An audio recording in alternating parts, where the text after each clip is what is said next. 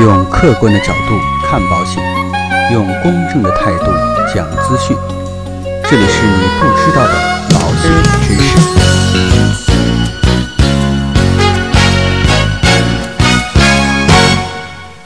好，亲爱的各位朋友们，今天呢，再一次跟大家一起来聊一聊有关于保险方面的一些内容。那做了这么多期节目啊，发现呢，嗯，我的点击量最多的一期应该是关于互联网保险的内容。那既然大家对于互联网保险这么热衷，现在呢，网络又这么发达，那今天呢，再给大家讲一期有关于互联网保险更专业的一些内容啊，供大家去参考。那应该说，大家对于网络啊，现在应该是再熟悉不过了，尤其是线上的购物，曾经让很多人彻夜不眠。比如说现在的双十一、双十二，这个节日一到啊，大家就知道要剁手了。当然呢，与人们日常息息相关的保险产品，在互联网发展到一定的程，大家足不出户就可以得到保障的日子也越来越近。那其实大家购买互联网保险的渠道还是很多的，包括我们现在的微信呐、支付宝啊，有的呢也可以通过一些保险公司的 APP 官网都是可以购买的。那无论通过哪一种途径来购买，在网上购买相关的保险的产品，俨然已经成为了保险业发展的大趋势。那利用互联网这一有力的工具啊，保险产品的销售也更加的透明，创新程度也更高，并且人员的技术水平也进一步增强。互联网保险为保险业带来了一场革命，它的发展壮大意味着传统营销员的甄别、介绍保险营销逐渐成为过去。所以，首先啊，我想跟大家聊一聊中国互联网保险的发展历程是怎么样的。那当然讲到这里啊，要从头开始，我们来看看互联网保险是怎么成长起来的。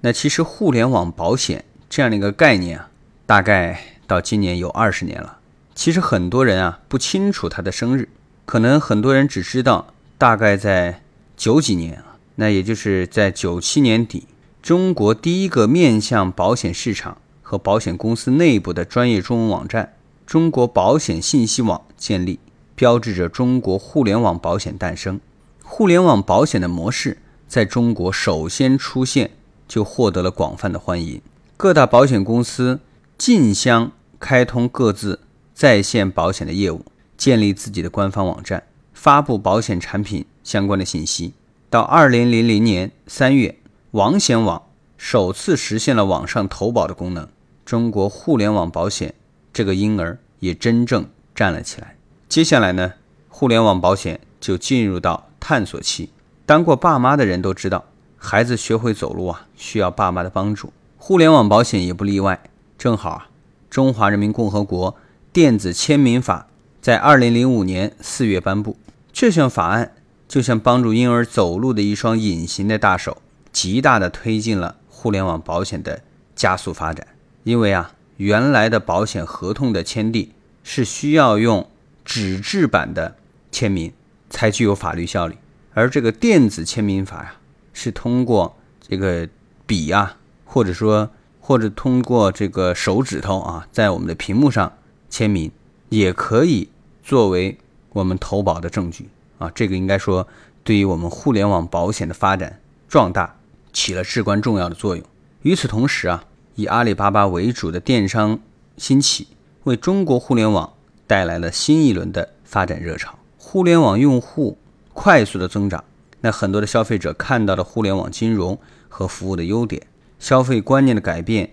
加速了各保险机构对于电子商务营销方式的探索。其中最有代表性的，要数第一张全流程电子保单的实现。那截止到。二零零九年底，互联网保险保费收入规模已经达到了七十七点七亿元。孩子的成长道路总需要有人为他指明是非的方向。二零一二年，保监会开始实施的《保险代理经纪公司互联网业务监管办法》，显然就是为我们提到的朝阳。它为互联网保险指明了方向，即专业化、规范化、业务的透明化以及信息化的四大原则。秉承四大原则，保险监督委员会于二零一三年十一月十六日批准了全国第一家网络保险牌照，标志着我国互联网保险进入机构专营的阶段。仅仅几天之后的双十一狂欢节，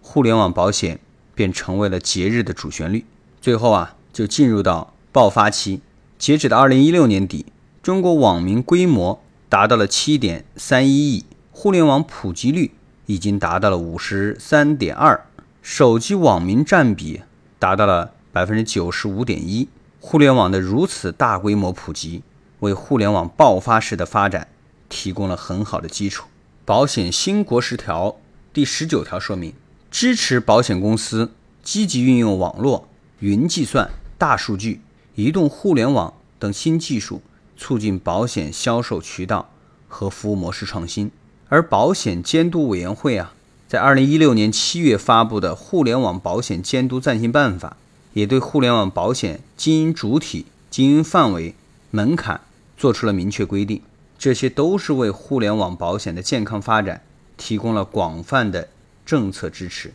那讲完了互联网保险的历史，接下来呢，我们来一起来聊一聊和消费者相关的一些问题。比如说，互联网保险有哪些优势呢？以及购买互联网保险的时候需要注意什么风险？那有些消费者普遍存在一些误解，认为互联网保险就是把原来的保险产品简单的放在网络上去卖。没有什么其他的。事实上，互联网保险可不是这么简单，它带来的好处有很多。我来简单跟大家介绍几点。第一个呀，互联网保险颠覆了传统业务员推荐的营销模式，完全自主消费。那以往去保险公司买保险，不仅业务员的推荐有一定的主观性，能了解的也是业务员推荐的一家或几家保险公司的产品。但是啊，现在在网上。购买保险，消费者就可以很容易的查到所有保险公司销售的保险产品，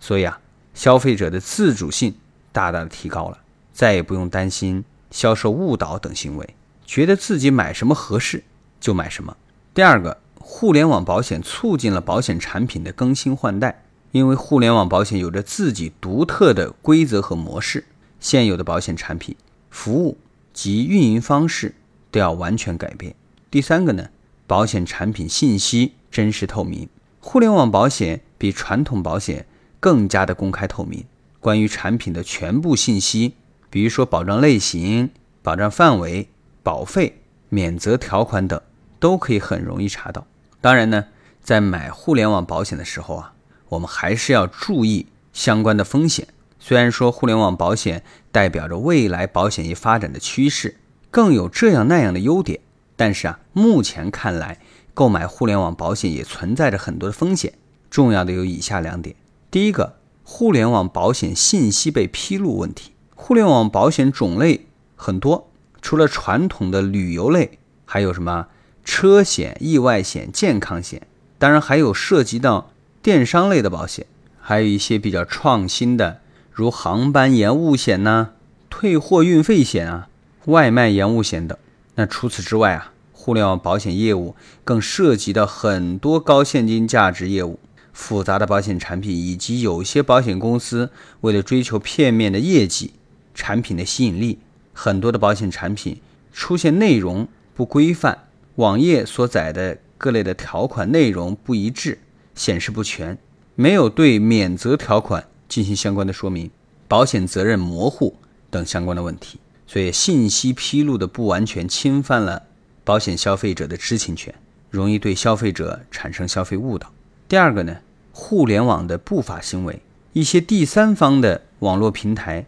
不具有经营的资质，更存在着很多的非法行为，比如说利用平台虚构保险产品或保险项目，以承诺高额回报，引诱我们的消费者出资的非法集资行为。第三个呀。关于第三方支付平台注意的一些事项。目前，互联网公司在购买保险时，如果是通过第三方支付平台支付，一定要按合同规定的确定缴费方，